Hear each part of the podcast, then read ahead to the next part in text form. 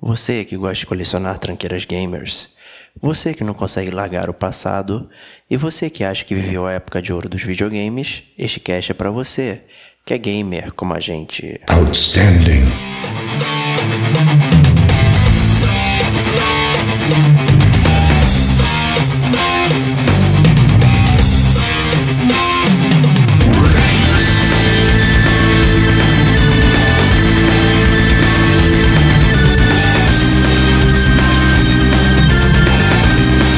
Diego Ferreira. Entender esse Mode 7 hoje aí com uma evolução, aqueles jogos que o pessoal chama de 2D e meio, né? Sérgio Maquiara. É, a curiosidade é que originalmente eu não tive o Super Nintendo ali.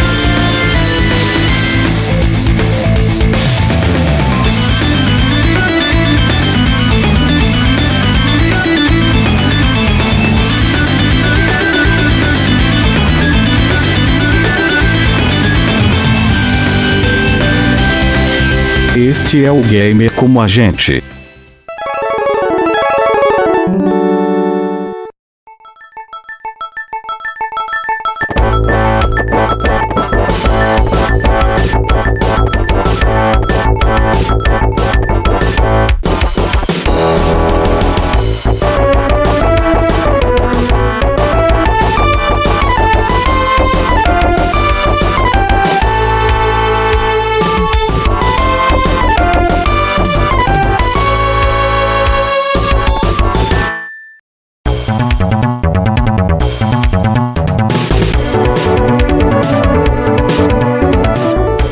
Amigos e amigas gamers, sejam bem-vindos a mais um podcast do Gamer com a gente. Eu sou o Diego Ferreira, estou aqui do companhia do saudoso e nostálgico Serginho Makihara.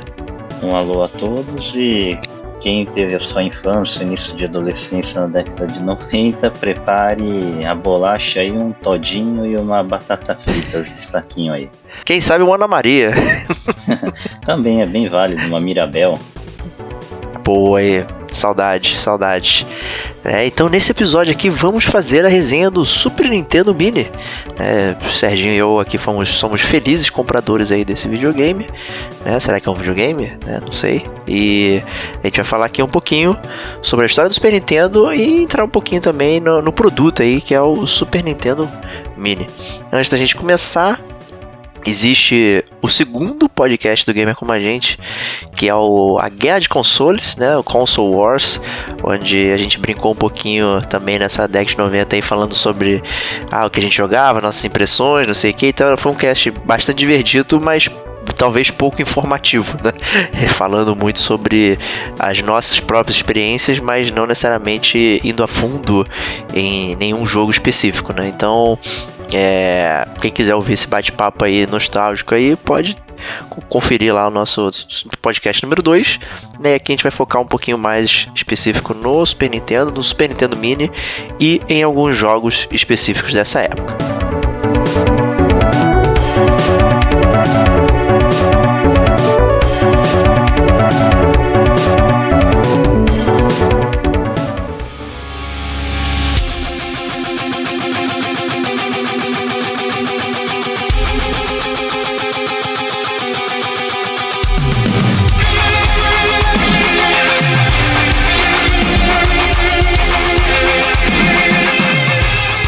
Para começar aí o nosso bate-papo, né, Serginho?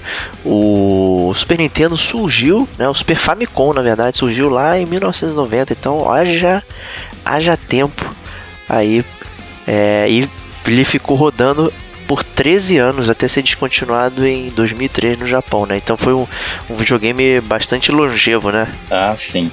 É, a curiosidade é que originalmente eu não tive o Super Nintendo. Aliás, eu nunca tive o Super Nintendo. A versão que eu tive e era a minha plataforma aí para jogar todos os jogos da biblioteca do Super Nintendo era o Super Famicom, né? Porque curiosamente, em 91, meu pai fez uma viagem para o Japão, lá pelo mês de setembro daquele ano, e eu enchi o saco dele, literalmente, para ele me trazer o Super Famicom, que era o sucessor do Nintendinho, né? E eu ganhei esse presentão aí com Final Fight, F-Zero, Super Mario World, e um jogo bem desconhecido para mim que eu nunca fui bom, que era um tal de Populous, né? Que mexia mais com estratégia e sinceramente eu não tinha idade para jogar aquele jogo, né? Eu era muito novo. Eu lembro desse jogo, certamente não era, digamos, um, um um jogo a mais acessível para ele tem ele é completamente um jogo de PC na verdade né e, e, e para quem gosta aí de, de história do videogame né o, o Populous até abrindo um mega parênteses aí ele foi é, desenvolvido pelo Peter Molyneux aí do, do Fable e tal né da Lionhead Studios né que talvez seja o ego dele talvez seja maior até do que o próprio o David Cage da Quantic Dream né então é mas certamente ele deixou a sua marca aí nos videogames. Você sentiu dificuldade com a questão dos jogos aí, porque né, essa época era muito comum você ter o chaveamento pelo tamanho da, do cartucho, pelos pinos e tal. É, a próprio, o próprio desenho do cartucho do Super Nintendo e do Super Famicom eram diferentes, né? Então eles não eram intercambiáveis, né? Como é que você fazia para se munir aí de jogatinas? Ah, então, logo após é, eu comecei em jogos dos jogos e queria novos jogos, é, o meu jogo seguinte, que seria o quinto da lista e conta no Super Nintendo Mini, seria o Castlevania 4, aliás, né, Super Castlevania 4. E para esse jogo eu ganhei junto com presente um adaptador, né? Então eu jogava ele no, encaixava no deck do console e ali eu colocava as fitas de Super Nintendo, né? Entendi. E boa, boa, boa. Ele tinha, na verdade, era apenas uma trava física, né? De formato, ou na versão americana, que praticamente todos meus amigos tinham Super Nintendo, tinha duas chapinhas de plástico mesmo na ponta do cartucho lá para não deixar o cartuchinho do Famicom encaixar lá direito, né? É, os cartuchos de Super Nintendo eles tinham duas pequenas arestas em cada extremidade do cartucho para não ter essa, vamos dizer assim, migração de um jogo de uma região para outra, porque tinha diferenças de datas de lançamentos e eles pensaram, vamos dizer assim, umas barreiras de região, né, via formato do cartucho até mesmo de licenciamento e tal, algumas áreas, né, os jogos não estavam licenciados, então é, acabava que existia esse tipo de coisa, né. O curioso é que o próprio design do Super Nintendo, a parte americana me lembrava muito, ele, ele era meio quadrado, né, até o cartucho, o videogame e tal, enquanto que o Famicom ele era, digamos, tinha, era mais arredondado, né, tinha um design mais arredondado assim, e fora que o controle né, era colorido, né, os botões Já. e tal. É, eu achava o controle do Super Famicom mais bonito, interessante do que o do Super Nintendo. É, o formato também, só que em contrapartida, né, ele era pensado nas residências japonesas, né? Pelo menos o meu era daquele mercado e o fio era muito curto, né? Então você não podia ficar muito distante da TV ou tinha que ter uma mesinha de centro de sala lá. é, acaba que as versões americanas dos videogames da Nintendo nesse início eram mais, digamos, sisudas do que as versões japonesas, né? Que tinham formatos mais interessantes, eram coloridos até, né? O próprio Famicom original era, era vermelho e tal. E o Super Nintendo, né, vendeu muito bem, até aí chegando a 49 milhões de hardwares vendidos, né? Isso aí tá no a relação com investidores no, do site da Nintendo lá, a gente consegue consultar isso aí. E aí o que é interessante, né? Ele vendeu menos que o Super Nintendo, apesar de ter sido um grande sucesso. O problema é que o, o, o, que o Nintendo original, desculpa. E só que o Nintendo original foi lançado lá em 83, só que ele foi descontinuado no mesmo ano que o Super Nintendo no Japão, né? Lá em 2003. Então ele acabou vivendo muito mais e coexistindo com o Super Nintendo, gerando até uma própria competição interna entre eles ali. Então isso que é, que é bastante curioso, né? É, eu quando eu vi esses dados, né, eu achei que o Super Nintendo tinha vendido um pouquinho mais. Eu estimava que, sei lá, tivesse vendido aproximadamente 70 milhões de unidades, né? É, então nesses números aí que a gente chegou aí a consultar deu uma quantidade considerável a menos, mas talvez isso daí indique que o console tinha uma qualidade boa e não quebrava de jeito nenhum, né? Pois é, né? Então é, ele era bem sturdy, assim, né? E se a gente considerar, os números ficaram, é, é, ficaram bem perto, né? Porque a vida do, do, do Super Nintendo ela foi menor, né? Do que a do Nintendo original e é, em termos de hardware ficou assim bastante próximo, cerca de diferença de 10 milhões de, de unidades vendidas aí, mas em termos de software, apesar de uma vasta biblioteca, acabou vendendo menos, né, Serginho? Vendeu aí 379 milhões de softwares diversos, jogos diversos, né, e tal. Mas tinha uns petardos aí, né? Sim. É, na uma breve pesquisa, os cinco jogos mais vendidos, né, foram Super Mario World, que foi bem alavancado porque boa parte veio incluso no aparelho, né? Em segundo lugar, a gente tem os outros quatro colocados, entre 10 milhões a 5 milhões aproximadamente. O Donkey Kong Country 1, jogo que foi muito sucesso, seguido de Mario Kart. Logo depois teve o primeiro Super Street Fighter 2, né, o primeiro port dos jogos dos arcades para os consoles domésticos da Nintendo. E depois veio o outro Donkey Kong Country, né? Que seria o Donkey Kong Country 2, também com muitas cópias vendidas. É, você vê que o, o, único jogo aí que não é da Nintendo, né, é, é o Street Fighter, né? Que acabou que é um, revolucionou, né, os arcades na questão dos jogos de luta aí, one on one, né, e acabou aparecendo no console caseiro e foi um mega sucesso também, né? Então acabou figurando aí no no panteão de jogos mais vendidos, inclusive como você mencionou, é a primeira versão, né, dentre as inúmeras que saíram, né, se somar todas as versões do mesmo jogo aí, talvez até supere algum desses aí do, do ranking, né? E é interessante não ter entrado o Zelda, né? O Link to the Past também, que é muito querido pela galera e não entrou nesse ranking aí de, de top jogos mais vendidos. É, curiosamente, na lista lá que eu pesquisei, depois do DK seria o Zelda seguido pelo Star Fox, né? Então ele também ficou perto, viu? É, pois é, olha aí.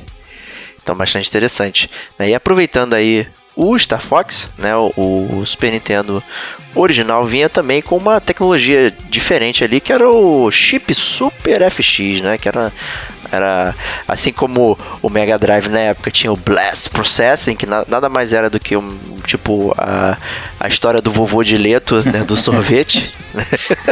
é. Mas o chip Super FX servia para alguma coisa, né? É, ele era um coprocessador de polígonos, né? Então, vamos supor, se o processador é, no Super Nintendo tivesse que ter a tarefa de gerar figuras geométricas, vetores, essa tarefa seria passada por esse chip que ajudaria no processamento da imagem, a parte gráfica. No desenvolvimento do chip FX, é, a Nintendo buscou uma parceria, né?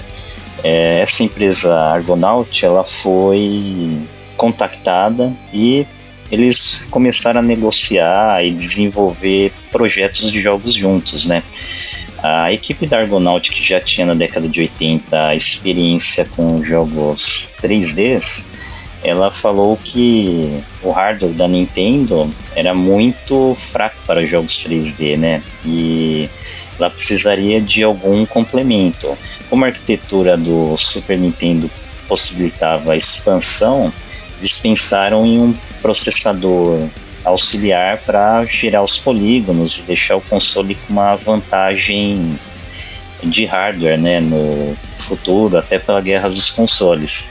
É, durante a decisão se era possível, era viável o desenvolvimento desse chip, é, o pessoal da Argonaut falou que esse chip FX, que no início ele era batizado de codinome Mario, ele seria no mínimo 10 vezes mais potente para gerar vetores é, e polígonos do que a capacidade do Super Nintendo.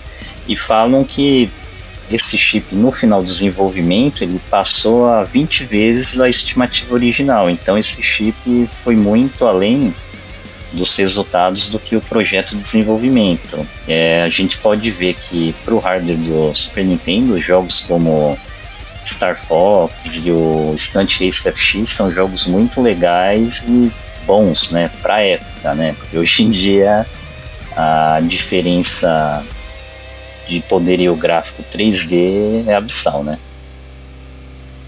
Pois é, né? Apesar de serem polígonos, ou seja, terem é, forma geométrica com muitos lados, são poucos lados ainda assim, né? Então a gente tá falando de daquele low poly que hoje virou um, até um, tem vários jogos que são em low poly assim, que são arte design, né, uma escolha estética para você montar o seu jogo, mas nessa época era, era o state of the art, né, era o topo de linha do que você poderia fazer, por isso que alguns jogos envelheceram bastante mal e tal, mas era tipo o proto 3D, né, era para onde a, a indústria estava migrando assim, os, o, conceitualmente, né, então os, o chip Super FX aí propiciou pelo menos que as pessoas é, pensassem é, um pouco mais nessa questão, né? Mas é você vê até quando você está jogando Star Fox, por exemplo, que tem muitos polígonos e tal, é legal, mas é, tem poucas texturas, ele é bem baixo de textura, então você vê, na verdade, é, os polígonos pintados apenas, né? Com uma cor e tal, as cores até mais lavadas do que brilhantes e tal. Então é bastante interessante como como isso foi um sucesso na época, né? E foi crescendo, né? O próprio Mega Drive teve lá versões de Virtua Fighter, Virtua Racing e tal, que também usavam a, a versão deles aí de montar esses jogos com polígonos aí low poly, tá? Até combinar no, no PlayStation futuramente ali, aqueles jogos de entrada que eu e o Serginho gostamos de zoar aqui, que ele sempre sacaneia, que é o Jumping Flash e tal. E né, são jogos e até que o Toshiden, né? E já tem mais polígonos que um Star Fox, mas ainda assim você sente que parece um desenho rústico, né? Então até o 3D ficar realmente com polígonos com um milhão de, de lados, né? Demora bastante também. E uma outra coisa interessante dessa época aí que o, Super Nintendo fazia, que era o, o Mode 7, né? Que era uma espécie de, de você ter um plano chapado, mas que você consiga rotacionar e distorcer, né? Muito utilizado é, no Mario Kart, no, no Final Fantasy também, esses jogos de RPG aí que se utilizam de mapas. Então eles eram mapas que você podia girar e tal, ter, ter uma espécie de rotação. Então eles e, dava até um nervoso, né? Porque você sabia que era achatado, mas em alguns momentos ele não estava exatamente achatado. O seu olho não percebia ele como achatado, mesmo estando tudo num plano só, né? Era bastante estranho. É, é o Mode 7 ele gera uma feature do console, né, lançamento dele, que trabalhava muito com a rotação e zoom do black, é, background, né? Não seria exatamente as sprites. Até tem muitos jogos que você pensa que a sprite seria traduzindo personagem do Street Fighter, que não é o caso aqui, mas é, ele tava, ele seria uma parte do cenário de fundo, né? Então você trabalhava com alguns truques e efeitos para dar essa sensação de zoom, de rotação, né? Inclusive voltando um pouco ao chip FX anterior, ele foi usado também para ajudar na no processamento de rotações, ele dava um plus a mais. Assim como para completar o preço do cartucho era uma, bem mais alto, né? E até falam que jogos como Star Fox, é, Yoshi's Island 2, que teve o chamado chip FX2, não eram pirateados porque é, deixava o, o processo de pirateamento aí mais caro ou inviável, né? Porque não tinha o hardware.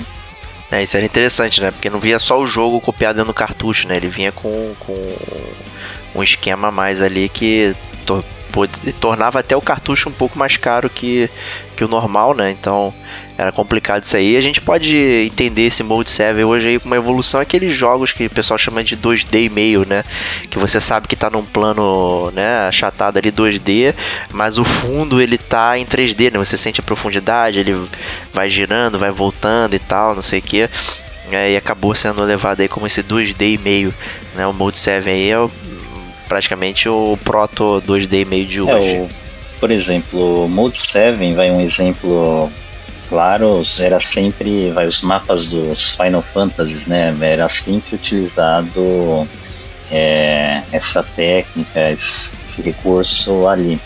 Um outro jogo também da época do início da vida do Super Nintendo era o Castlevania 4, né, que tinha cenários que rotacionavam assim horizontalmente, ou então dava impressão que você estava dentro do cenário e o fundo todo estava rotacionando. Então você estaria dentro vai, de um tubo ou de uma sala que estaria rodando num eixo imaginário do personagem, né? Era um efeito bastante interessante aí, né? E, obviamente, hoje talvez vendo as pessoas fiquem, é, é só isso, né, e tal, mas é só isso que propiciou uma série de avanços tecnológicos aí, então é legal ver como, como eles construíram toda essa, essa base, né, e praticamente surgiu isso no Super Nintendo. É, complementando, os dois jogos que mais utilizaram também esse recurso eram o Mario Kart e o F-Zero, né? Sim, eram bem parecidos até, né? Carrinho... O F0 ainda tinha uma sensação de velocidade ainda maior. Sim. Até. O carrinho ficava parado literalmente na tela e o cenário ficava dançando lá na frente. Você dirigia a pista, é. né? Mas então é isso aí para o Super Nintendo original aí, um, um rundown da toda essa época aí e tal, e avanços da tecnologia. E a gente vai pro nosso segundo bloco aqui, que é um bloco que a gente vai comentar sobre o advento dos console minis, né? E o que isso tem a ver com a preservação dos games.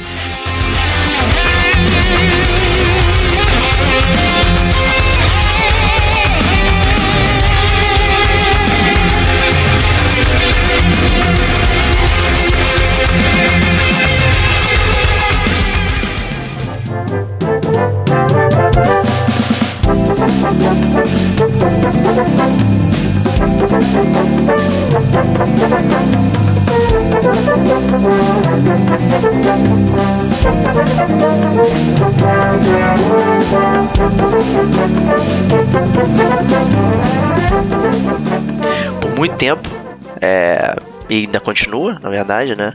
É, a gente é um assunto que a gente sempre menciona aqui no Gamer Como a Gente, que é, é a dificuldade em poder se jogar jogos antigos, né? Você ter acesso a uma biblioteca de jogos de outrora que você possa relembrar, que você possa ver com para fins de estudo, fins históricos e, e conseguir traçar um paralelo, uma evolução dos jogos e tal. Por muito tempo praticamente a única opção era a emulação, né? Então você ter um computador e baixar aquelas ROMs e tal, enfim, né? Você, a gente poderia passar um tempo discutindo aqui se isso é ilegal, não é, tal, questão da pirataria.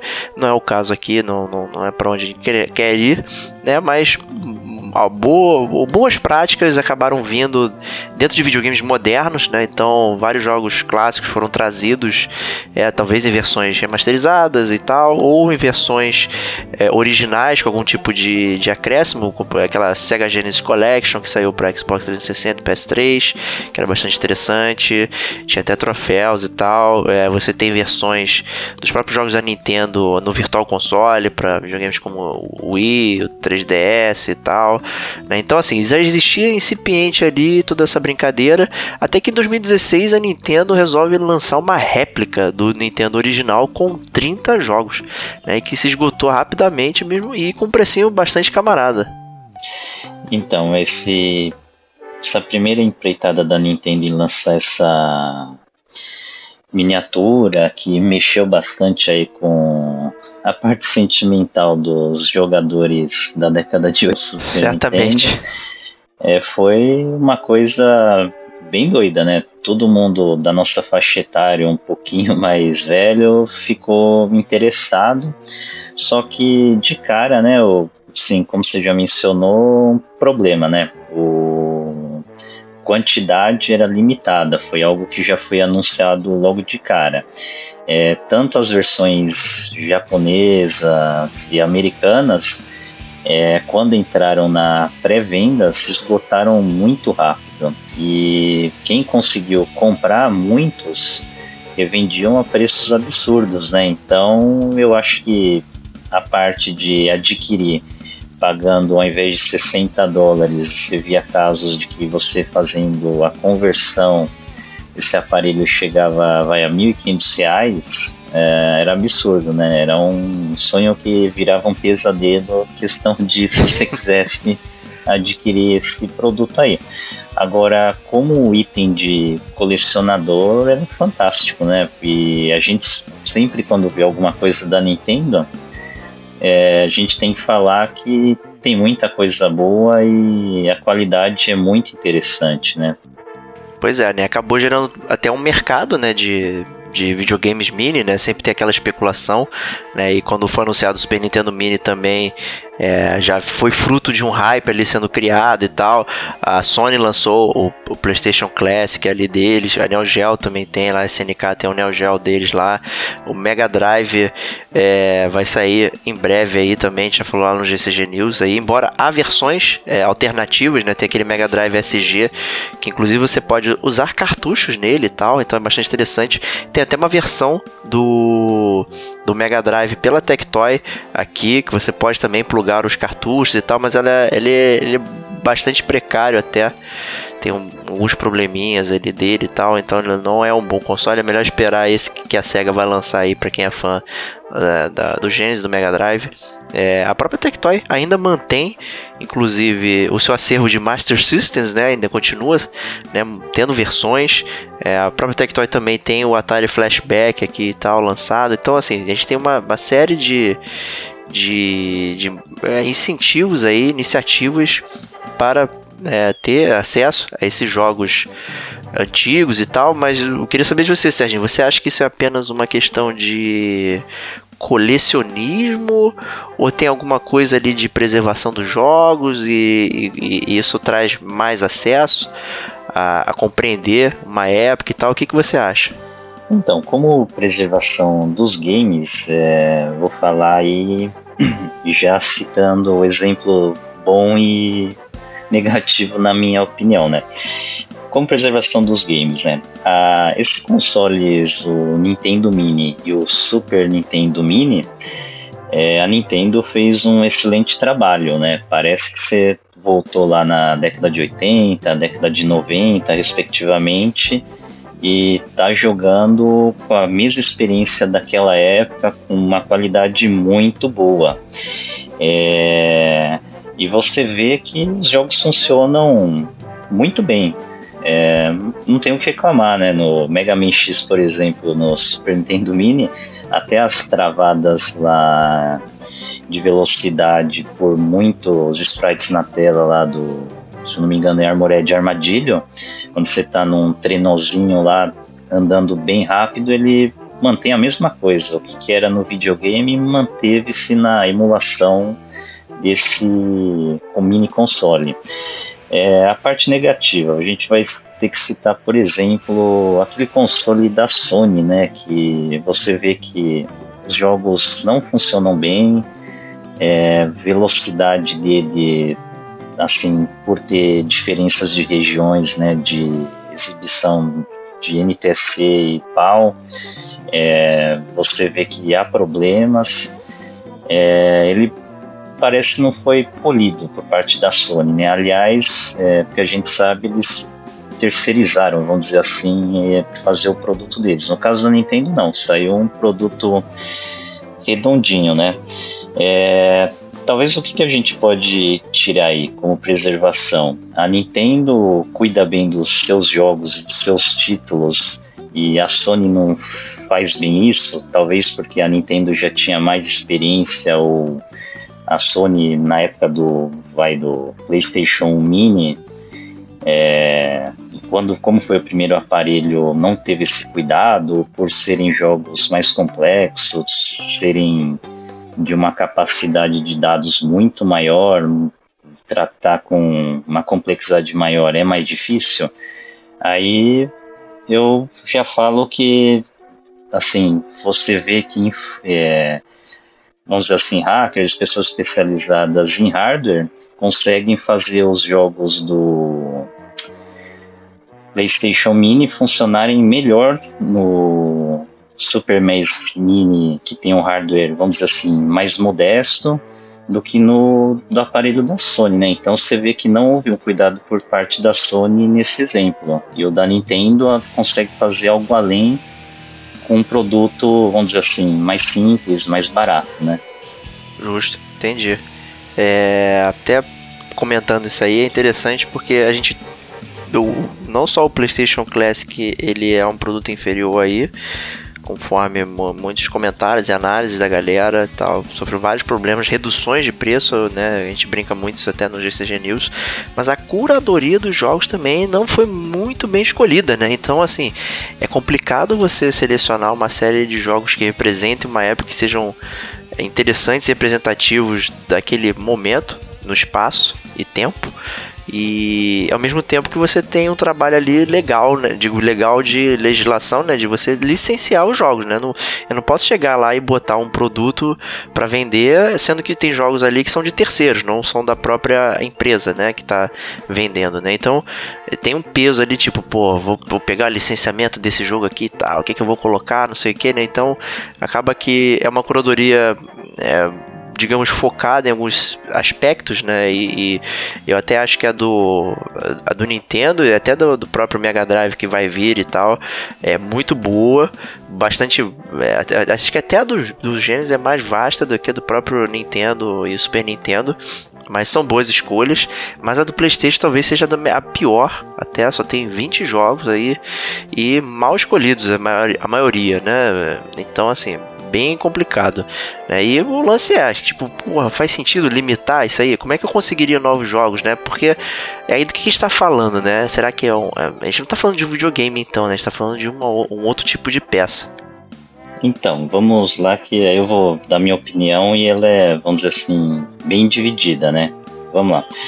A curadoria de jogos, assim, a, todos os jogos que tem esse Super Nintendo Mini, é, para mim são ótimos. Os dois únicos que eu não joguei é, da versão americana são aqueles do Kirby, né? O restante eu joguei todos, são excelentes, são muito bons. É, eu não tenho que reclamar dessa biblioteca, né?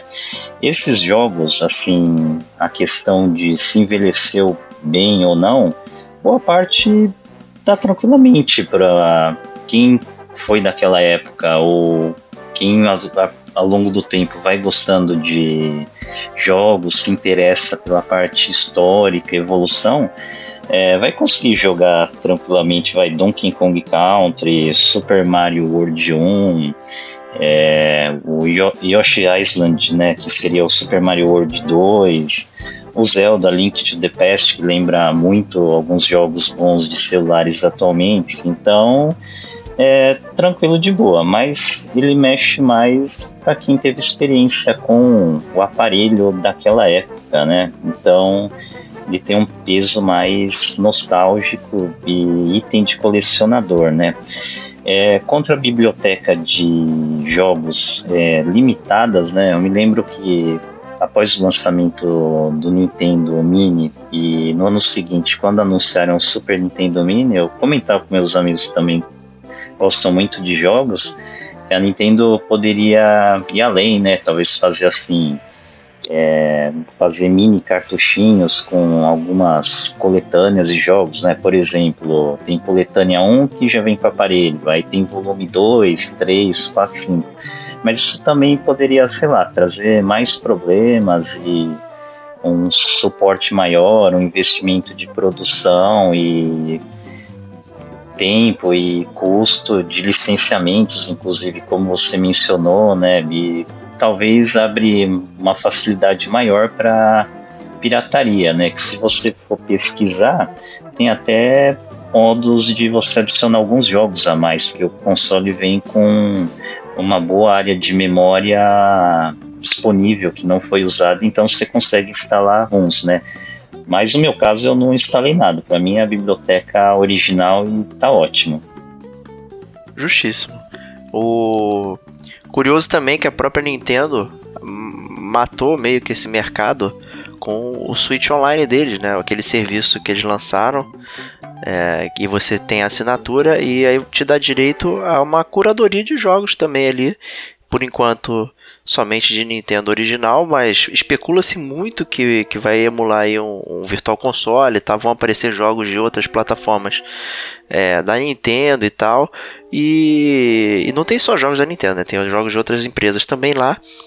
Então, assim, né, hoje eu abro lá meu Switch, eu tenho uma cacetada de jogos, né, de Nintendo disponíveis, né, jogos que inclusive tem save state, né, tem jogos que já vêm com save state adulterado, que aí você já pode jogar, né, ah, vou jogar o Metroid já na última fase enfrentando o chefe final com tudo.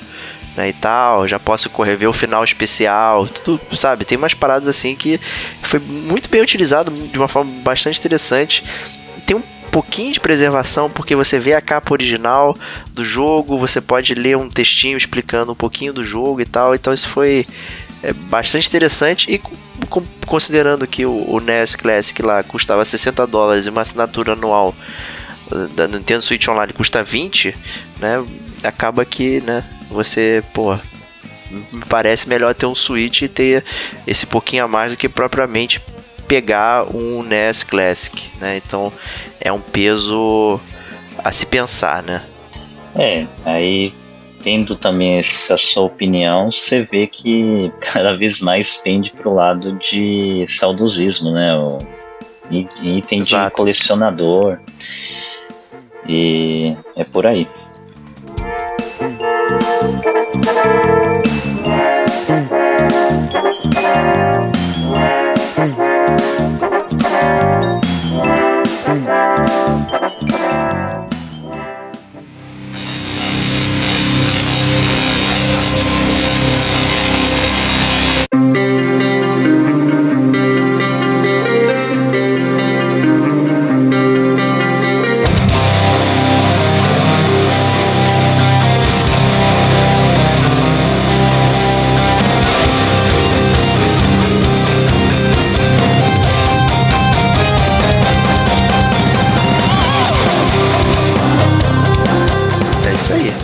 Acho que a gente pode entrar aqui dentro já do Super Nintendo Mini, fazer aqui um, um rundown dele, falar um pouquinho sobre que é essa peça e tal, que veio em 2017 com 20 joguinhos fantásticos, né? O, o de cara assim a caixa é muito muito atraente, né? Que, que é, é é tudo minizinho, bonitinho, mas é tudo replicando o original. Então o próprio aparelho é tão leve, mas é tão bonitinho, né? O, o, o jeito dele, né, o Serginho? Eu curti bastante. Sim, o aparelho ele é um, uma miniatura, ele tem praticamente o tamanho de um cartucho do Super Nintendo, então você vê como diminuiu pra caramba. É, Interessante isso. O formato e proporções reduzidas assim parecem ser praticamente iguais, né? Claro que você tem um encaixe diferente, né? Então, para você conectar o controles, você tem que abrir a tampinha que imita a entrada do formato do plug do controle original. É, os botões de power e reset fazem até barulhos muito parecidos com aqueles aparelhos da época, então você vê que teve muito cuidado com isso. É, o controle, uma das primeiras coisas, acredite se quiser, quando eu fui olhar naquela parte do círculo, eu fui ver se tinha uma pequena aresta lá que praticamente estragava o círculo perfeito dos botões e tá lá também. É bem engraçado esse detalhe mantiveram, né? É... Muito sutil esse detalhe Pô, até, né? Pouca gente repara. Muito, né? Mas tinha tanto no Super Nintendo e no Super Famicom e tá lá. É, o aparelho é levíssimo, esquenta pouco e é muito prático, né? Você liga um cabo HDMI convencional é, alimentação de força é um cabo micro USB que você pode usar a porta USB da sua TV ou de algum outro equipamento que esteja disponível. Então é muito prático, só que o carregadorzinho não vem, né? Só vem o cabo e ponto final. O que gerou um pouquinho de polêmica na época, né? E tal, essa parada, mas é algo já que já, o, o uma versão do, do 3DS também já saiu sem o cabo, afinal, ah, se você está trocando de videogame é porque você já tem todo o cabeamento, né? Então você não precisa comprar de novo e tal. Então hoje pensando quem não tem né, a parte para você colocar na tomada de um USB, né? E se você consegue colocar ele inclusive numa porta que, que tenha passagem de energia, né? Então ele funciona praticamente em qualquer lugar. Né? Então é bastante tranquilo e só fornece o cabo mesmo para tipo se você nem tem o cabo aí não, não rola, né? Aí você não consegue ligar. Né? Mas tendo o cabo certamente você consegue ligar em qualquer buraco aí que tenha USB. Então é bastante prático e contribui até para para ele ser mini. É. Né? é levando em consideração que praticamente qualquer TV hoje em dia de LED ou você tem duas portas USBs, né? Então não é difícil você conectar o aparelho numa fonte de alimentação ou utilizar teu próprio carregador de celular que não dá para viver sem um, né? Exatamente. Né? Então é bastante tranquilo. E é perfeito ali você tirar o plugzinho ali e aí encaixa o controle na saída USB e tal, bem, bem maneiro, né? E, aí você liga, né? Seu Super Nintendo, assim, estranha, estranhando até porque você não botou nenhum cartucho. E aí você se depara lá com a grande lista de jogos e tal, mas aí aparecem já umas features ali logo de cara, né? Que os jogos têm save states, então você pode salvar aí o seu estado do jogo né, em vários momentos, né? Clássico da emulação, né? Então você fica criando pontos de, de voltar e tal. É, e aí você não precisa necessariamente depender dos saves dos jogos, para alguns jogos, pelo menos os RPGs aí tal, que tem saves específicos. Né, e você ainda tem uma feature de rebobinar um tempinho ali, então você está jogando, aí você pode voltar um pouquinho atrás naquela ação para poder repetir e tal. Então ele tem algumas facilidades aí.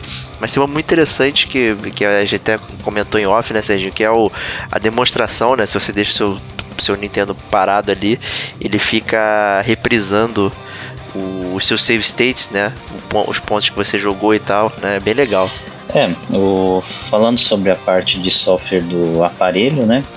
É, bom, você tem uma tela inicial que você vê tipo um carrossel com todos os títulos, né?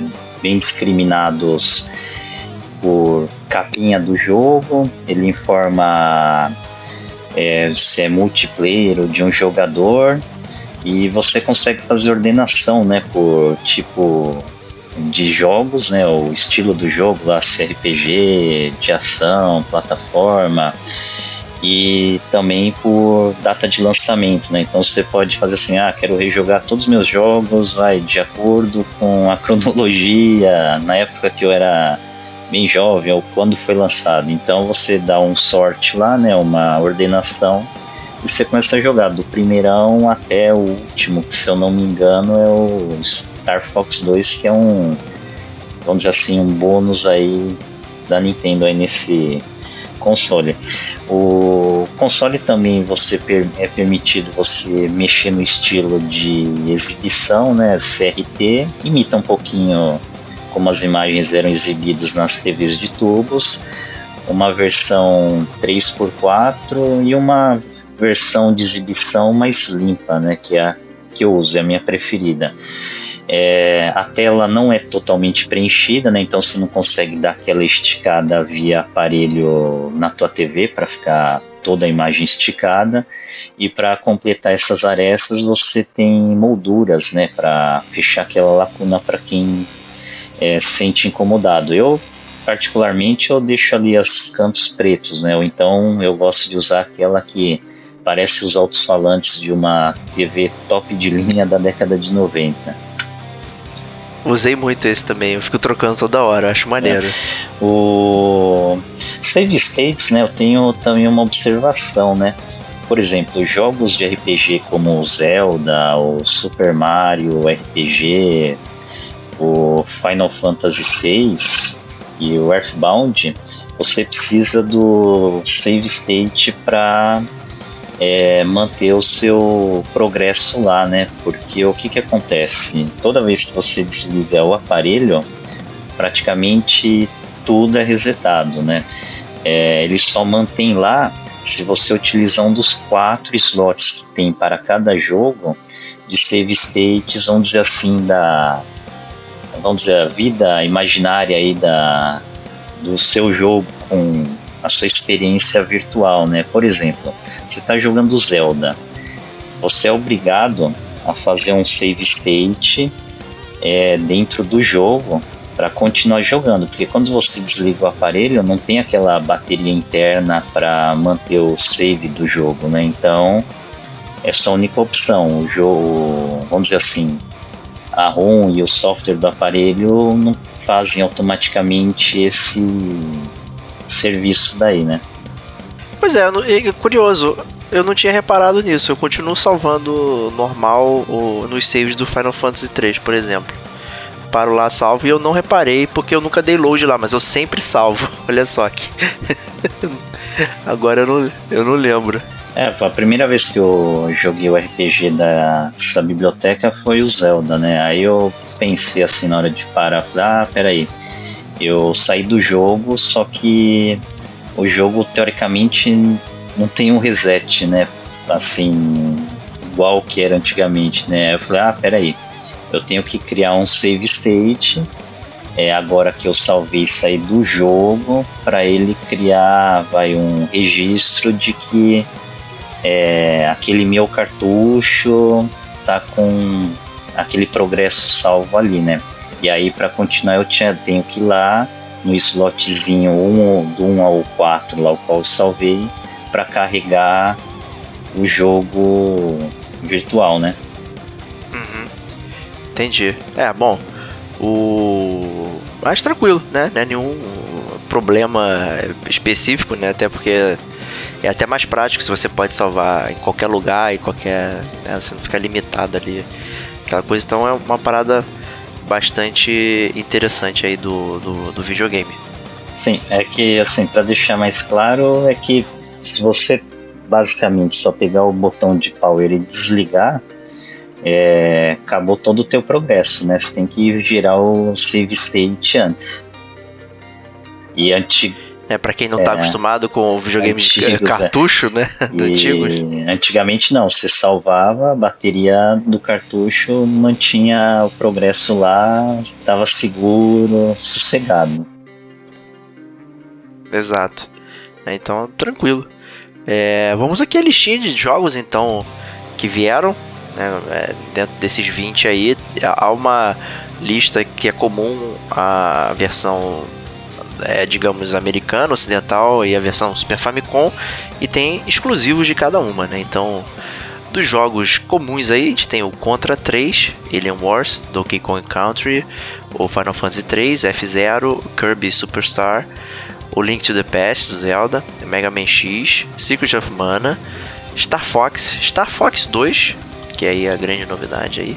Super Ghosts and Ghosts, esse eu me questiono porque colocaram é, Super Mario Kart, Super Mario RPG, Super Mario World, Super Mario World 2, Yoshi's Island e Super Metroid. E, e aí exclusivos da versão ocidental a gente tem Earthbound aí que é um um jogo que passou embaixo do radar de muita gente aí, um RPG bastante único. A gente tem o Kirby's Dream Course, Street Fighter 2 Turbo, Hyper Fighting, Super Castlevania 4 e o Super Punch Out. Né? Enquanto que na versão do Super Famicom esses jogos não vêm e vêm os seguintes jogos: Fire Emblem, Legends of the Mystical Ninja, Panel de Pon, Super Soccer e Super Street Fighter 2 The New Challengers, né? Que é a versão que tem o DJ, o Fei Long e tal. Né, enquanto que a versão do, do, ocidental veio o Hyper Fighting, né? Que é a versão que você pode escolher, escolher personagens opostos e, e, pode escolher os chefes também, né? Então é bastante curioso porque que fizeram essa distinção de Street Fighter aí. E o que, que você tem a dizer, Serginho? Então, a biblioteca vamos dizer assim, unificada dos jogos, aí, a comum dos dois, uh, são ótimos, né? É, em primeiro momento, o primeiro título que eu achei estranho, né? Porque houve distinção foi é, do Street Fighter Turbo e a do Super Street Fighter 2, né? O do Super Street Fighter 2 que está na versão japonesa, você tem essa vantagem aí de ter o Akami, o DJ, o Fei Long e o T-Hawk. Entretanto, é, a versão americana que tem a, a Street Fighter Turbo, ela na verdade são dois jogos, né? Ela tem a versão Turbo, que tem já algumas modificações meio que gambiarras no Street Fighters ou que não foram tão polidos, por exemplo, vai a magia da Chun-Li de mão, né? É um Yoga Fire adaptado, meio azul, né? Não é muito bonito, mas é o que foi utilizado. E nessa versão também vem a Champion Edition, né? Então são dois jogos em um, Street Fighter Champion Edition e Street Fighter Turbo, que seria o sucessor é, no mesmo título. É, um outro título também na versão japonesa que eu gostava muito de jogar era o Super Soccer, né? E não veio, mas assim, não é um título que me fez assim achar que o console assim perdeu pontos, né, de distinção de região. Isso a gente pode observar que reforça muito mais que também tem um apelo de colecionador, né? Você muda é, alguns títulos e para quem é colecionador vai querer ter as duas versões para ter todos os jogos, né? Exatamente, né? Para 25% dos títulos são rotacionados aí, né? A gente tem cinco em cada região que são únicos, na verdade, né? Então, ainda tem isso, né? Mas talvez eu, eu arriscaria dizer que esse da Super, do Super Famicom ali, somente a galera jogou o Super Street Fighter mesmo.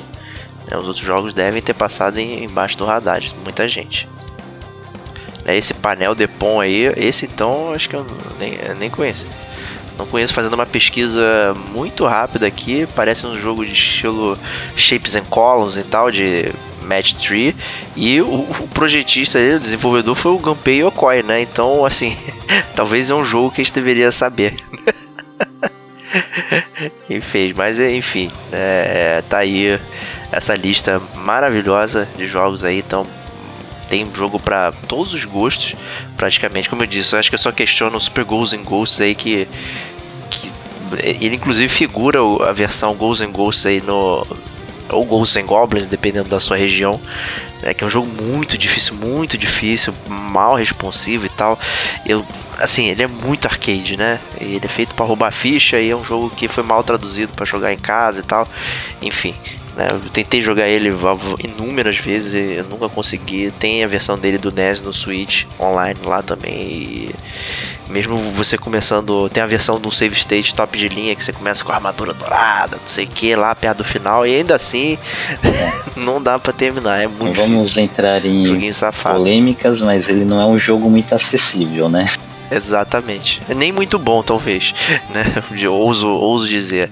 Mas é, fica um pouquinho difícil da gente comentar, né? Exatamente, entrar em detalhes sobre todos esses jogos aqui. Então a gente selecionou os cinco, né? Já que ele tem esse número mágico aí de 25% da lista ser única e exclusiva para cada região. Então vai ter cinco jogos aqui exclusivos do gamer como a gente que a gente vai comentar aqui que vieram na coleção. E tem um que a gente especificamente selecionou, acho que porque não, não tinha como não falar dele, né? Que é o Star Fox 2, já que ele é a novidade aí, digamos, é um lançamento, né? Que veio junto com o videogame. É, esse jogo aí talvez seja, não em cartuchos aí, um dos jogos mais recentes do Super Nintendo, né? Da biblioteca dele aí, pelo menos virtual. Ele foi um título que começou a ter o seu desenvolvimento após o lançamento do Star Fox 1. Só que como em paralelo estava tendo o projeto do Ultra 64 que virou Nintendo 64, é, dizem que assim o hardware do Nintendo 64 já tinha uma ferramenta para gráficos 3D muito melhores e os jogos lançados nessa plataforma seriam muito melhores, com certeza. E outro ponto que influenciou foi que os jogos de PlayStation 1, os arcades da época e até mesmo Saturn já apresentavam uma qualidade muito superior do que aquela que os chips FX e FX2 conseguiam fornecer. Então eles talvez não lançaram esse jogo porque assim na parte estética do jogo já não seria um atrativo que faria vender o jogo, chamar visibilidade. E ele não foi lançado. falam que boa parte do projeto foi melhorada e lançada futuramente para o Nintendo 64, que se tornou o título Star Fox 64. Verdade, pegou bastante ideia ali também. Outras ideias foram usadas bem depois, né? Como a, a, o, o, tanque, né? Ele andando né? no cenário e tal, que acho que foi usado no Star Fox Zero, se eu não me engano, assim, que não foi.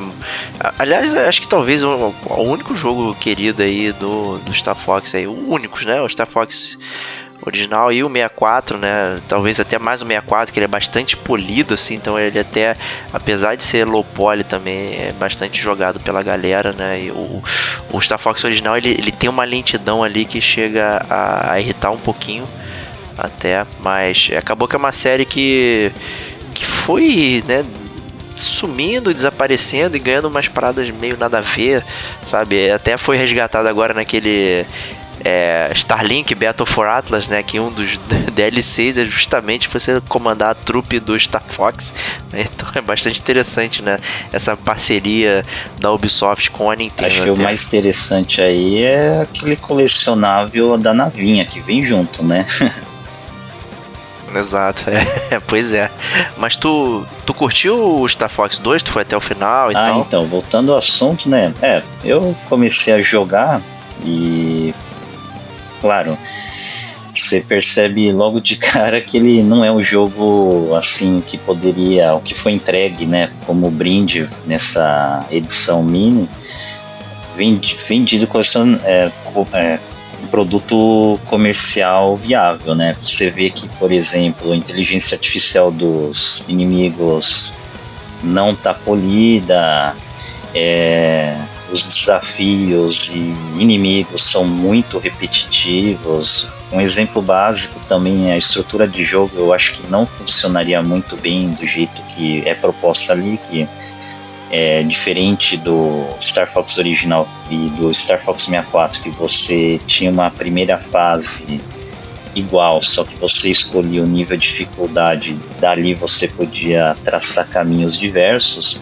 Nesse Star Fox 2 não, você já começa no mapa e você tem que fazer um assim uma estrutura de jogo bem esquisita, né? Você tem que proteger a Cornélia, tem que avançar em, é, em planetas, você tem que combater mísseis que se você demorar muito é, dá game over porque elas chegam lá na tua base. Então ele é um jogo que tinha uma estrutura assim mais complexa e assim não era muito divertida não. É, outra coisa também de desafio, por exemplo, quando você tem que interceptar esses mísseis ou naves, é comum você começar a partida, tem a tela, vamos dizer assim, de se prepare, né? Vai ter contagem regressiva. E os inimigos ou mísseis estarem todos alinhados. Então você fala assim: ah, vou jogar o controle um pouco para a esquerda e numa linha um pouquinho diagonal eu já vou destruir esses três mísseis, né? Ou já pegar as duas naves que vão me, vir me confrontar. E você matar rapidinho, né? As, os mísseis, por exemplo, tem muitas fases, desafios. Você leva dois segundos, né? Então fica um negócio meio previsível demais.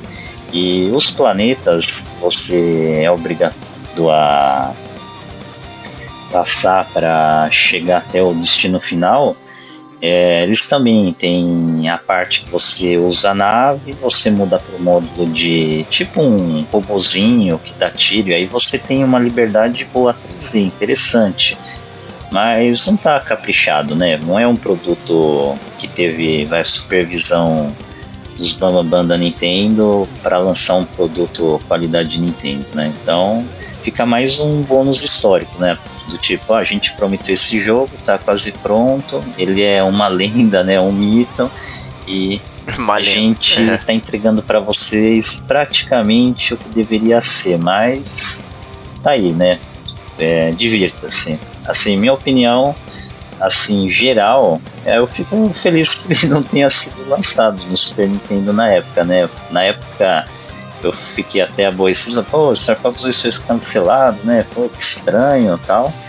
Mas veio Star Fox 64 para mim é o melhor Star Fox, já superou aí essa lacuna que ficou. Star Fox 2 ficou mais como um brinde aí para quem era um fã saudosista da série e dessa história aí da Nintendo misteriosa, né? Quase poderia se dizer então que o videogame tem 19 jogos e não 20, né? Até. Poderia ter boa, né? Fui enganado aqui um pouquinho, né? Então. Mas, é, tá aí, né? Como você disse, é um brinde e tal. E né, você, minimamente, eu acho que vale, né? Clicar lá e ver o que ah, acontece, né? você testar. Vale jogar. Inclusive, para você habilitá-lo, você tem que passar a primeira fase do Star Fox 1. Aí você tem o direito de é, acessar o jogo. Até o Star Fox 2 é engraçado, né? Que você vê que tem muito cuidado da Nintendo em detalhezinhos. Que ele vem tipo num presente, né? Que você abre um embrulho, né? Então é bem bacana. É bem bacana mesmo.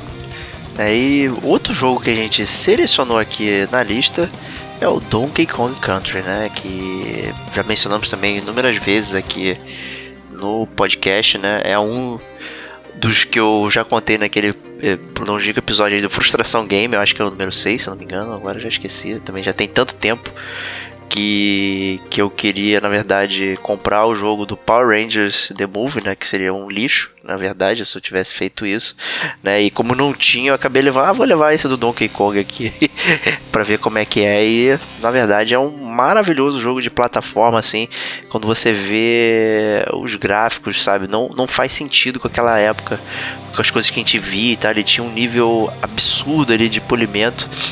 Ele já tinha um quê, né, de de usar ali um pouco o, polígono também. Eu sei que os personagens não são chapados ali, sprite, ele já tem uma certa profundidade e tal. É, então é bastante interessante. Todas as fases são maravilhosas, é muito divertido de jogar. Tem umas coisas bem simples, assim, bobas, né? De a, a, fase começa de uma forma, né? Então você tá na floresta ali, e aí de repente começa a chover, o tempo fica feio, aí muda a situação, depois volta. Tem a, as fases da neve que você tá indo normal, de repente começa aquela nevasca, sabe? É, são coisas bobas, assim, que, que, mas que vão acrescentando dentro de um jogo de plataforma. E para mim ele é um dos clássicos do, do Super Nintendo. Tudo combina, a música é maravilhosa, é muito interessante quando, como é que eles conseguiram transformar, né, o, digamos, um vilão né? É um personagem vilão numa uma franquia onde, né, tem toda uma vida ali da família Donkey Kong, né? Então é muito, muito bom, muito, muito interessante, é um ótimo jogo e ele tem para mim a melhor música de fase de água de qualquer outro jogo de plataforma, não tem igual. A fase da água é, do Donkey Kong é maravilhosa, tem aquela fase da água que é num, num, lago poluído, né? E a sua visibilidade é, é, é, é, baixa e tem uma tensão de você não estar tá vendo onde estão vindo os inimigos e tal. E aí fica aquela música ali no fundo, nossa, é. Eu tenho ótimas lembranças de Donkey Kong Country. É, o Donkey Kong Country foi um jogo assim top, né, do Super Nintendo. A única coisa negativa que dá pra falar pro jogo é que foi lançado em 94, mas eu consegui alugá-lo só lá pro março de 95 ou início de abril. Demorou muito porque esse jogo não parava nas locadoras lá, viu? Era complicado. É, imagino. Tinha que disputar na sexta-feira, né? Deixar é, reservado. Os gráficos do jogo, assim, sensacionais, né? Pareciam até vai, gráficos de 32 bits. É, a parte sonora era excelente também. Se não me engano, é o Koji Kondo, né? Que é o responsável pelo som do Donkey Kong Country 1, 2, né? Eu acho que é o David Wise, cara, que que é o David Wise que fez as músicas no, do Donkey Kong. Certamente foi ele. Eu não sei se o Koji Kondo trabalhou de alguma forma em produção, mas o David Wise era o compositor da, das é. faixas. O, é, o áudio excelente, a jogabilidade do jogo era muito boa, tinham muitas é, fases bônus que você não era obrigado a fazer, mas dava um sabor especial quando você descobria.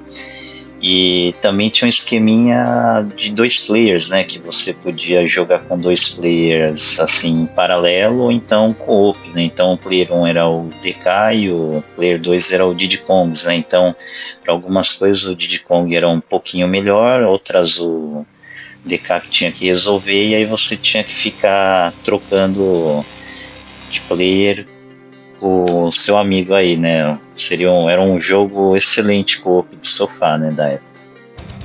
Verdade, né? Então era, eu, talvez algumas pessoas só estranhem que era um co-op que na verdade era alternado, né? Então você tá jogando ah, com o Donkey Kong, aí tomou um dano, né? Ele sai correndo, aí o Diddy Kong entra em, em, em, ação ali e tal, né? Ou você fica alternando dependendo do desafio, como você disse, se precisar de uma coisa mais força bruta ou velocidade, né? Você tem que trocar ali o que gera às vezes até bastante tumulto, né? É muito difícil gerenciar, na verdade, jogos de plataforma para mais de uma pessoa, né? Porque tem a questão do scroll da tela, né? Distância e tal. Né? Até o próprio Super Mario Bros. lá, o New Super Mario Bros. do Wii, né? Fez isso muito bem até. De você conseguir jogar até quatro pessoas né, voando de um lado pro outro ali é bastante interessante como eles chegaram nisso. Mas Donkey Kong é uma pérola né, da, da Rare, na verdade, né, não da Nintendo especificamente, né, mas quando a Rare fazia jogos inacreditáveis, né, que quando foi adquirida pela Microsoft, né, fez lá foi sofreu sofreu como a EA faz com os estúdios que ela compra também, né, que vai matando, né? Então é bastante complicado aí o que aconteceu com a Rare, mas Donkey Kong Country é enfim, né, um petardo de jogo tem que ser jogado aí, com certeza. Não, e também foi um título que envelheceu bem. Muito bem, muito bem. Você consegue jogar a qualquer momento. Ele é muito, é um jogo muito polido. Ele funciona muito bem. Ele é agradável aos olhos. Em geral, né, jogos em 2D com sprite e tal, eles são mais agradáveis aos olhos do que o, low poly do início dos tempos aí, né? Quando você olha o Star Fox, né, ele dá aquele, né, o que, que eu tô vendo aqui, né? Enquanto que o o Donkey Kong é perfeito, né? E, inclusive o próximo jogo que a gente escolheu aí, que é o Street Fighter 2 Hyper Fighting, né? O Turbo e também belamente animado e tal, né? É um jogo que não envelheceu, mas que figura também em diversas coletâneas de Street Fighter, né? Mas é, digamos assim, um, um clássico, né? A Capcom trouxe uma versão muito parecida quando o arcade, né? Quando trouxe o, o Street Fighter 2 original e tal. E assim, é, trouxe toda uma jogabilidade que praticamente não existia em casa, né? É, o Street Fighter 2 Super Fighting dessa lista daí, como a gente mencionou há pouco no cast, são dois jogos em um, né? A versão Champion Edition com alguns bugs resolvidos, é um port bom e a versão Turbo também que foi lançada no arcade, ela é sucessora da Champion Edition, também um porte de excelente qualidade. É um jogo justíssimo e até se você comparar com aquela coletânea que foi lançada para os consoles de última geração do aniversário de 30 anos, você vê que do Super Nintendo e a versão do arcade, assim, não dá para reclamar do porte não ela mantém a qualidade que foi é, vivida nos arcades. É, talvez a diferença mais gritante aí é, é, mais na música, até no chip de música ali, do que propriamente nos gráficos. Então a experiência tá toda ali. Muita gente até questionou, porque no arcade você joga né, com a alavanca e tal, e os botões dispostos né, em fila, e mas isso foi muito bem traduzido ali no, no, pro controle, né, até, é, e até bastante tranquilo trabalhar com o analógico para fazer os movimentos né, de meia-lua e tal, tradicionais, principalmente os movimentos de, de carregar, né?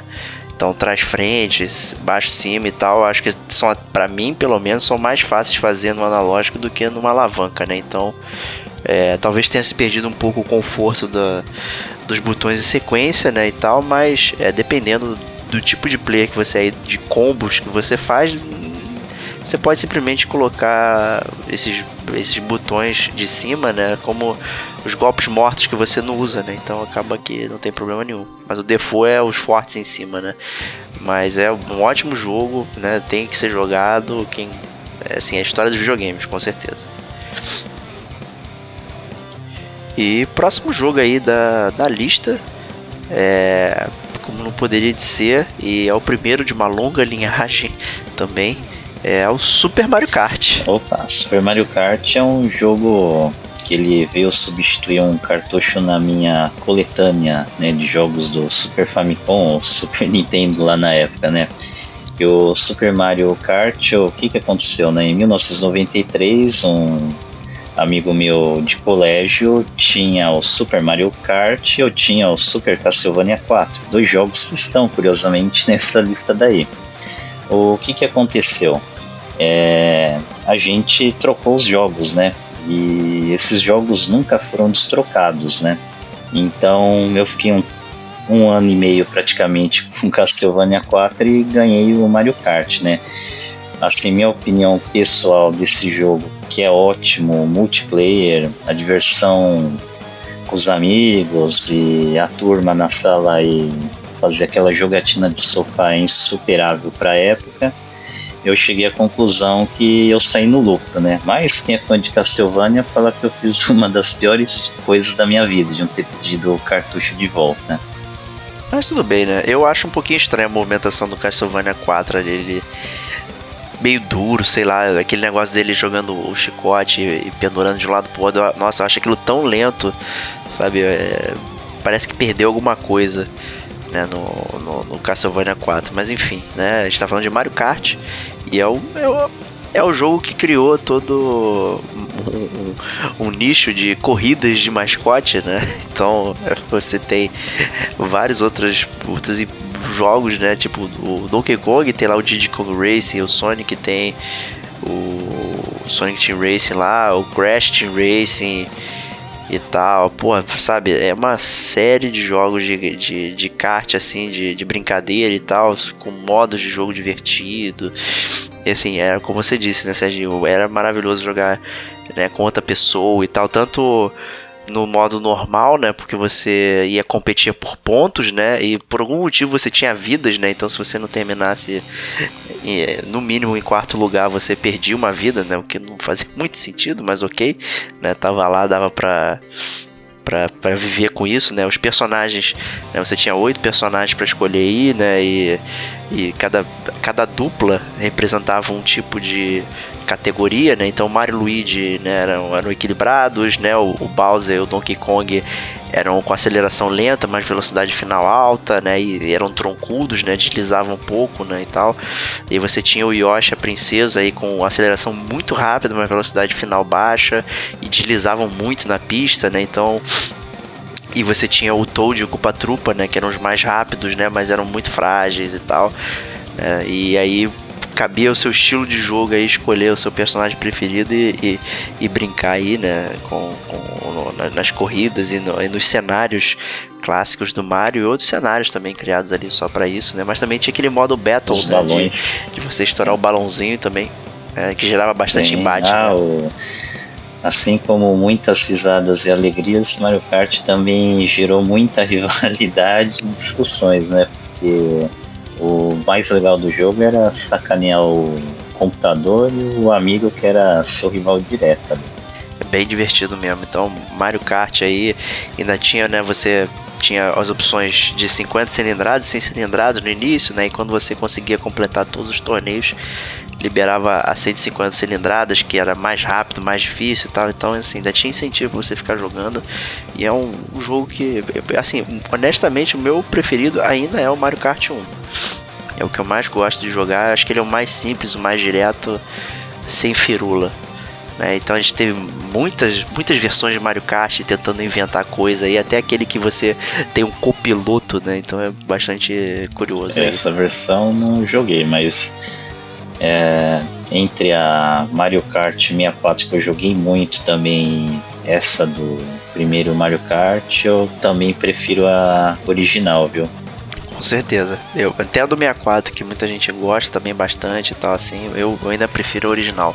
O Mode 7 na, na lata ali, né?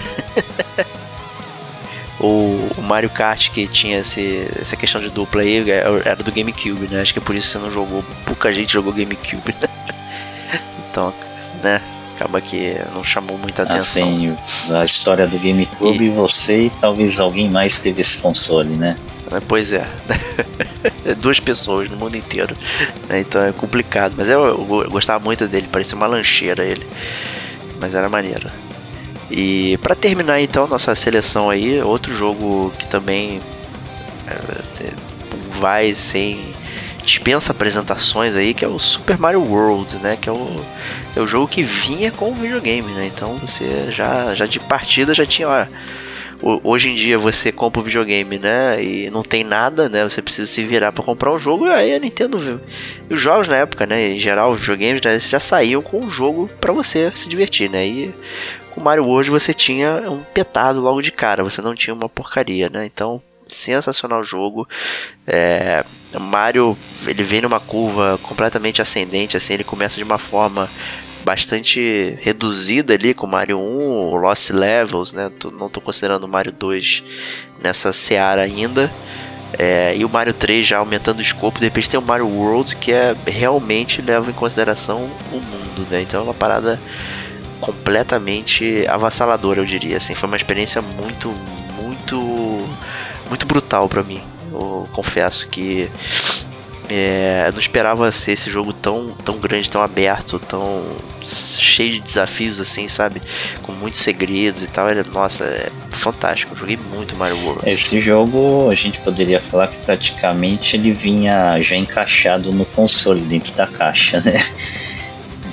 Verdade. Ele, é. assim, nem você falou, ele pegou muitas é, características de jogabilidade e mecânicas novas e colocou de maneira boa e agradável no nesse título daí, né?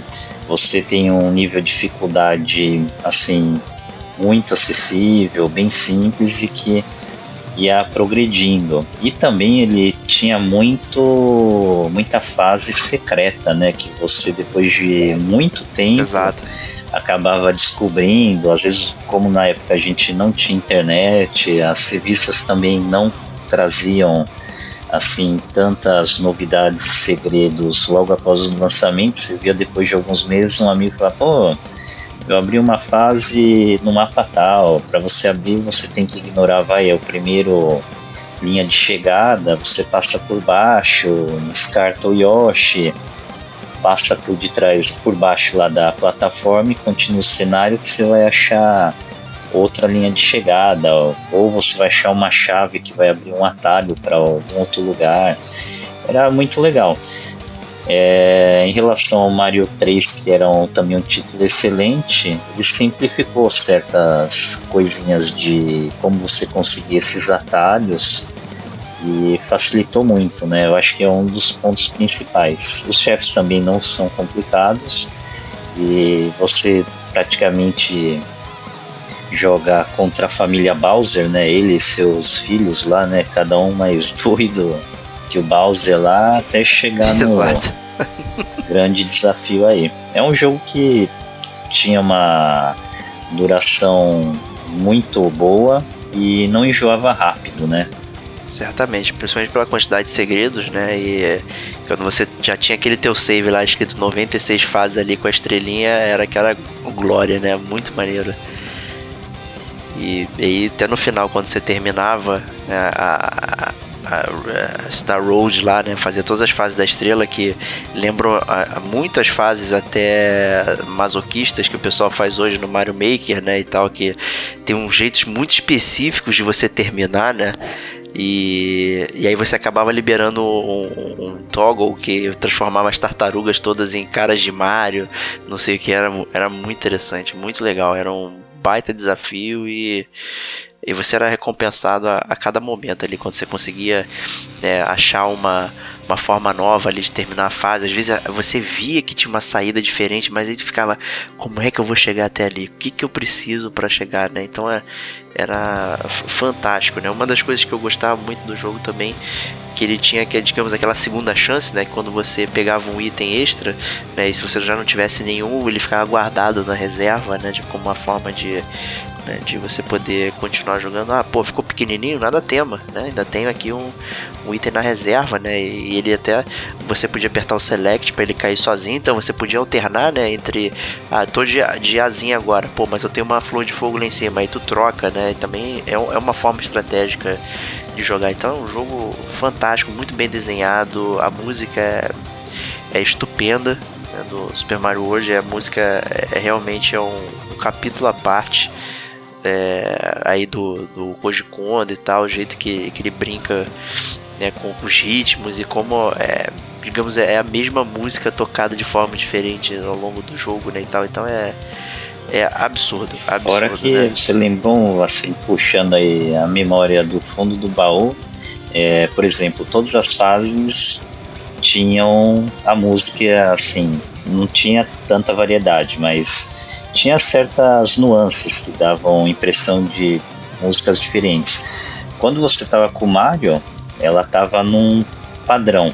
Quando você pegava o Yoshi, parecia que tinha um tamborzinho, né? E dava um tom bem louco. Isso, né? Nossa. Doido esse. tava um dia desse lembrando, eu falei, nossa, tem.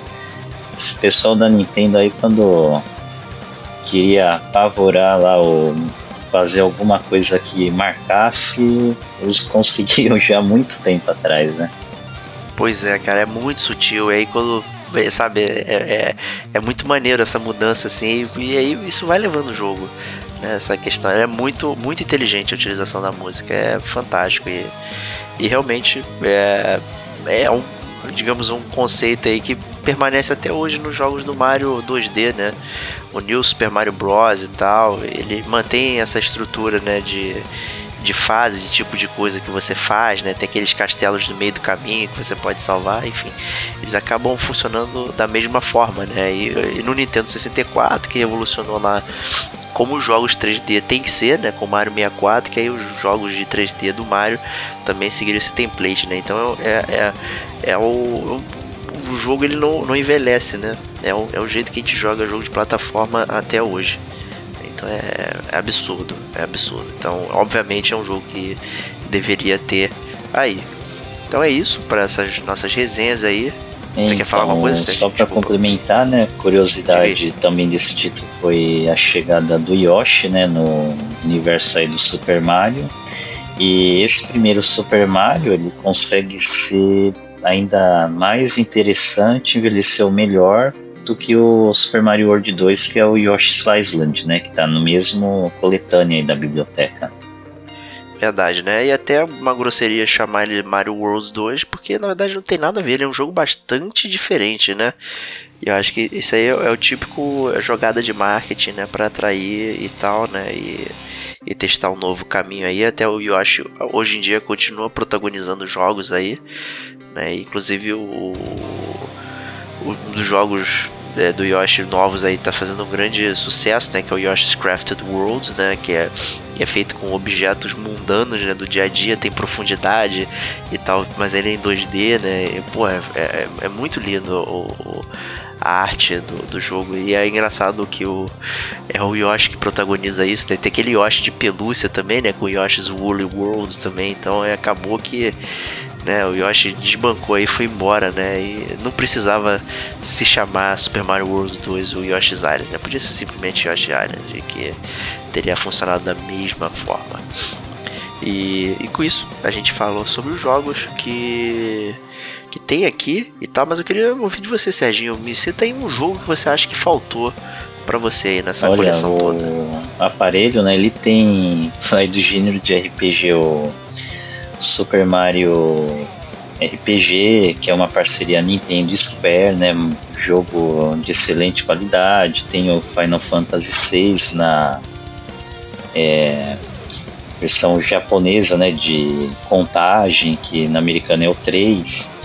E tem o Zelda, até o Surfbound falou muito bem, só como eu não joguei eu não posso opinar, mas um jogo assim que faltou ali, que eu fiquei assim no vácuo, foi o Chrono Trigger, né? Que para muitos é o melhor RPG do Super Nintendo e até um dos melhores RPGs lançados até hoje. Ele não apareceu na lista, né? É uma pena, mas fica para uma próxima aí, né? Pois é, eu tendo a concordar com você, eu acho que ele é um jogo icônico do, do Super Nintendo. Ele é um que sofre muito com a Square hoje em dia, porque ele. é, Os portes e, e coisas que saem, ele sai, são muito ruins, né? Nenhum, nenhuma versão é melhor do que a do, a do Super Nintendo, né? Todas sofreram, né? A versão que sai pra Playstation, a versão que saiu pra, pra, pra celular, a versão que saiu pra Steam, que saiu com, com ainda como se fosse com botões touch e tal. Nossa, uns erros grosseiros. Fora o preço, né? Que eles cobram um preço absurdo pelo, pelo Chrono, né? Então, é, eles ainda capitalizam em cima dessa série. É uma série que todo mundo tem um baita de um saudosismo, mas é, dá pra entender porque que eles não capitalizam em cima disso, né? Enquanto isso, o Secret of Mana, que também é um jogo legal, mas esse do Super Nintendo é o, é, a- é o número 2 da série, ainda ganhou um remake, né? Recentemente, já há um ano aí e tal, para as plataformas atuais. Daí você fica, meu Deus, né? Ninguém tava clamando por um remake de Secret of Mana ou, ou com muita nostalgia, né? Enquanto Chrono Trigger, tipo, sabe, é, é eleito mais sempre, todo ano que passa, o Chrono Trigger é o melhor jogo de RPG de todos os tempos e tal. Difícil bater de frente com ele, né? Até tiveram aquelas versões, né, digamos, feitas por fãs e tal, né, que melhoram os gráficos, né? Aquele jogo Chrono Break, né, que, que era uma parada fake, enfim, né? Tem uma série de série de, de, de um mitos em cima do, do Chrono, né? A série Chrono que merece ser revisitada e infelizmente é difícil fazer isso hoje em dia. É, pra mim fica assim, é o único ponto que faltou aí nesse console aqui de item de colecionador, né? Que Chrono Trigger a gente também pode lembrar que ele tinha membros da equipe de Final Fantasy, de Dragon Quest e também tinha arte do Akira Toriyama. Pois é, todos os personagens eram Gokus, né? Então não tinha Tem isso. muita semelhança, né? Quando você vê o Mago, você fala, opa, ali é um Vegeta ali meio disfarçado, um, um Piccolo ali, É, o que, é. foi ali mais?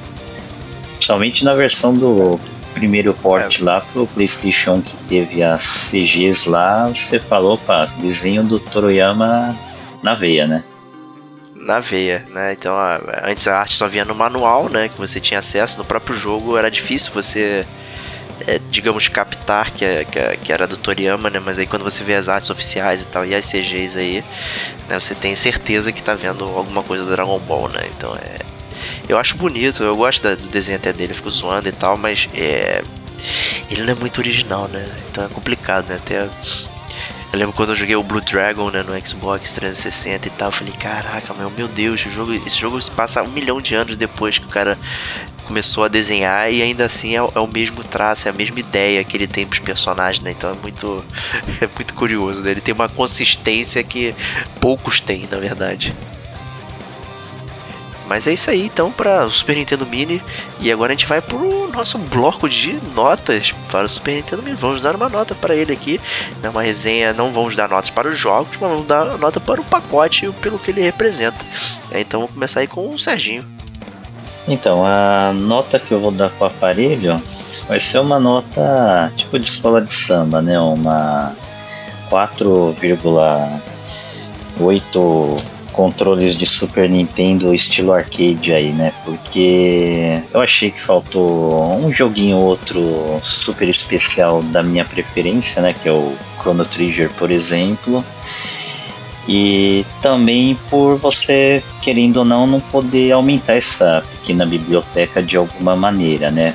É, entretanto, como a gente discutiu no programa e viu que é mais um item de colecionador, saudosista, ou para quem é um colecionador histórico, né, de videogames e sua, sua indústria, seu desenvolvimento, cronologia, é, o aparelho é excelente. Você tem um software bom, os jogos rodam muito bem, a qualidade do produto é muito boa. É, assim, as poucas pessoas que eu conheço, até em fóruns, você não vê ninguém reclamar de um aparelho adquirido de grandes é, lojas de vendas, seja física ou online, né?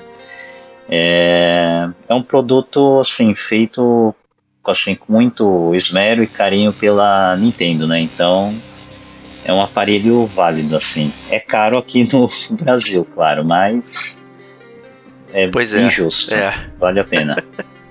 o... Concordo plenamente com o que você falou. Eu vou dar uma nota um pouquinho baixa aí, mas é uma nota, digamos, meio que prevendo o futuro e tal, né? Então vou dar 3, Mode 7 para para o Super Nintendo Mini aí. É, é difícil dar uma nota máxima, né? Primeiro porque eu também trato ele como um item de colecionador, tal qual você comprar um, um, um hominho, um bonequinho, né?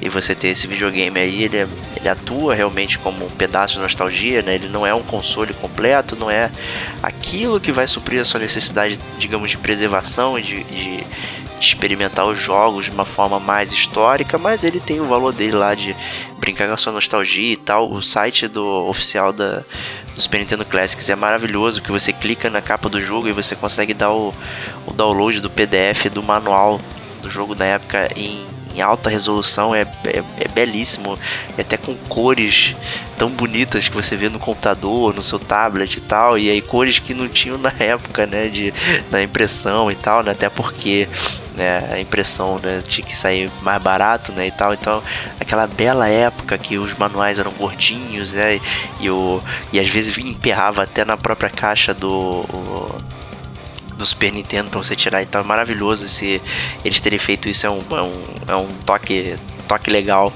para você ver. Né? A seleção de jogos é muito boa.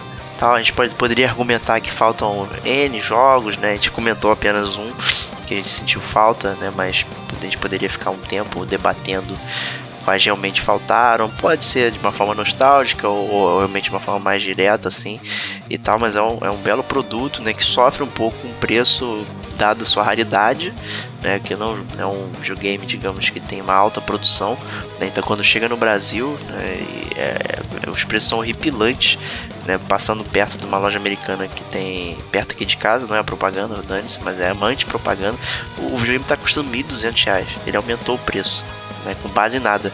É o mesmo videogame que tá parado lá, que foi pago, sei lá, 60 dólares e, e não para de aumentar o preço. Falando, meu filho, o que, que é isso, cara? Não faz sentido. Né? Então é muito complicado você achar uma versão né, no Brasil que tem um preço, camarada e tal. E pensando um pouco no futuro, né? E se, se, os planos da Nintendo vierem a se fruir como esse do Virtual Console, do Nintendo Switch Online ali, de disponibilizar uma biblioteca para você jogar, acaba que ele meio que perde o sentido dele de uma forma, mas ele ainda. Enfim, né, ele é um produto muito ambíguo, eu diria.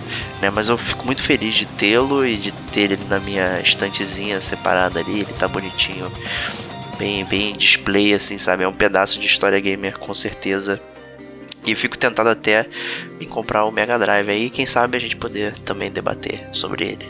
Mas é isso aí. Super Nintendo Mini e um pouquinho da história do Super Nintendo também em alguns jogos. Queria agradecer aí o Serginho também que compartilha desse, dessa paixão pelo passado, que nem eu. É, um alô a todos aí de despedida aí agora, né? E assim, a gente espera sempre que a indústria evolua, traga novidades, coisas que mantenham nosso interesse, mas olhar de vez em quando para o passado e relembrar algumas experiências é sempre bem-vindo e traz uma sensação muito boa, como foi essa breve experiência aí que eu tô tendo com esse mini console aqui, né? Gostaria de ter mais tempo para jogar, mas o tempo tá dando para dar atenção para ele tá sendo satisfatório, viu? Muito mais do que às vezes alguns títulos é, AAA estão sendo lançados aí. Opa, aí, tem alguém olhando pra Days Gone aí, mas enfim. Não mirei nesse não ainda, mas tem um no final do ano passado que tá tomando poeira aqui na minha mesa do console. Opa!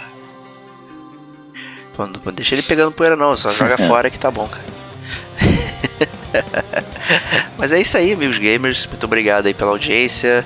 É, escrevam aí nos comentários o que vocês acharam e tal.